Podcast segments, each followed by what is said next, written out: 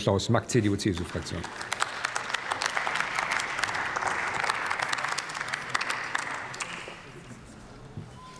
Ja, Herr Präsident, meine sehr verehrten Damen und Herren!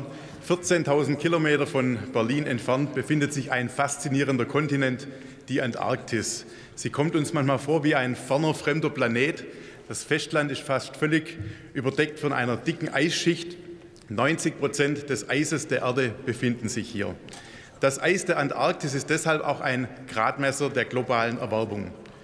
Die Anzeichen der Erderwärmung konnten wir dieses Jahr in Deutschland mit einem weiteren Hitzesommer spüren. Aber auch in der Antarktis gibt es erste Anzeichen des Klimawandels, wenn auch nicht so stark wie am Nordpol. Doch wenn nur 10 Prozent der Inlandseisfläche schmelzen würde, stünde bereits Hamburg unter Wasser. Die Bedeutung des Südpols für unser Klima und die Artenvielfalt wollen wir deshalb heute mit unserem gemeinsamen Antrag zum Weddellmeer unterstreichen. Es geht darum, eines der 14 Randmeere der Antarktis zu einem Meeresschutzgebiet zu erklären und zwar zum mit Abstand größten Meeresschutzgebiet der Welt. Ich danke allen beteiligten Fraktionen, dass wir dies gemeinsam und in großer Einigkeit auf den Weg bringen wollen. Das Weddellmeer ist ein einzigartiges maritimes Ökosystem, sechsmal so groß wie Deutschland. Das natürliche Gleichgewicht wird dort kaum von menschlichen Aktivitäten beeinflusst. Die Artenvielfalt gleicht dem eines tropischen Korallenriffs. Kaiserpinguine gibt es zum Beispiel nur in der Antarktis. Ein Drittel dieser Tiere erblickt auf dem Meereis das Licht der Welt. Aber auch Robben und Wale sind dokumentiert. Die Uhren des Lebens gehen hier langsamer, schreibt das Alfred Wegener Institut, denn Meerestiere müssen sich hier besonders anpassen. Eisfische beispielsweise bilden Frostschutzproteine, die ein Gefrieren des Blutes verhindern.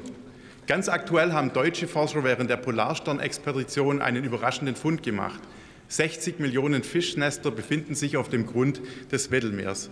Das ist das räumlich größte entdeckte Fischbrutgebiet der Welt. Wir sprechen hier also von einer wahren Schatztruhe der Artenvielfalt, meine Damen und Herren. Und auch für unser Klima. Und auch für unser Klima leistet das Weddellmeer einen entscheidenden Beitrag. Unsere Ozeane nehmen jedes Jahr rund ein Drittel des menschengemachten CO2 auf und speichern es. Das funktioniert, wir haben es gehört, über die sogenannte marine Kohlenstoffpumpe. Kaltes Wasser hat eine hohe Dichte, die Wassermassen sinken damit ab und nehmen das CO2 mit in die Tiefe. Dort wird es dann über Jahrhunderte gespeichert. Das Meeresgebiet rund um die Antarktis speichert so pro Jahr knapp zwei Milliarden Tonnen an Kohlendioxid. Das ist mehr als der jährliche CO2-Ausstoß Russlands, dem viertgrößten CO2-Emittenten der Welt. Im Weddellmeer kommt die biologische CO2-Pumpe hinzu. Winzige an der Wasseroberfläche schwimmende Algen nutzen die Energie der Sonne, um mit dem CO2 aus der Atmosphäre Biomasse aufzubauen. Stirbt das Phytoplankton ab, sinkt es und dieser sogenannte Meeresschnee speichert damit das gebundene CO2 auf dem Meeresboden. Faszination Natur. Wir haben also alle eine große Verantwortung, dieses komplexe System zu erhalten, liebe Kolleginnen, liebe Kollegen. Bereits im Jahr 2011 wurde auf, der, auf, internationaler Ebene beschlossen, weltweit ein Netzwerk an Schutzgebieten zu schaffen.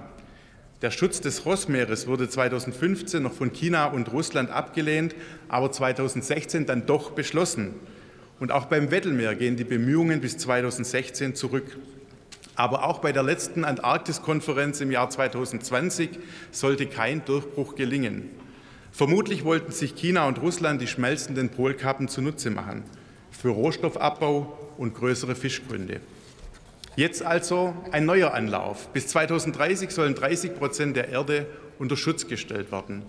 Ohne Meeresschutzgebiete ist das nicht erreichbar. Deshalb ist der Schutz des Weddellmeers entscheidend. Für die nächste Antarktiskonferenz braucht die Bundesregierung deshalb eine breite Rückendeckung in diesem Haus. Denn eines, eines gehört zur Wahrheit dazu. Die geopolitische Lage ist im Vergleich zu 2020 weitaus schwerer geworden. Wenn das Vorhaben überhaupt gelingen kann, dann nur, wenn das Projekt auf höchster politischer Ebene angesiedelt wird. Unser Bundeskanzler und die, Bundes die Außenministerin müssen sich persönlich für das Weddellmeer stark machen. Die Ausweisung des Weddellmeers muss zur Chefsache werden, meine Damen und Herren. Auch wenn sich gerade die Machtverhältnisse in der Welt verschieben, die internationalen Herausforderungen größer werden, dürfen wir die Biodiversitätsziele nicht aus den Augen verlieren. Der Klimawandel und der Verlust der Artenvielfalt lassen sich in totalitären Staaten vielleicht zum Teil totschweigen. Die Auswirkungen werden aber auch dort spürbar werden. Deshalb sollten wir uns nicht entmutigen lassen. Wir haben die Aufgabe, unseren Planeten zu schützen. Das sind wir unseren nachfolgenden Generationen schuldig. Helmut Kohl, Helmut Kohl sagte bereits 1982 im Deutschen Bundestag, wir stehen in der Pflicht, unsere natürlichen Lebensgrundlagen auch für künftige Generationen zu erhalten. Ich danke den Kolleginnen und Kollegen aus den anderen Fraktionen für die gute Zusammenarbeit. Wenn man gemeinsam anpackt, kann man etwas Großes erreichen. Setzen wir uns dafür ein, dass auch unsere Kinder und Enkel die Faszination von Kaiserpinguinen, Walen und Fischschwärmen im Weddellmeer noch erforschen dürfen und dass sie davon nicht nur in den Geschichtsbüchern lesen können. Ich danke Ihnen. Vielen Dank, Herr Kollege Mack.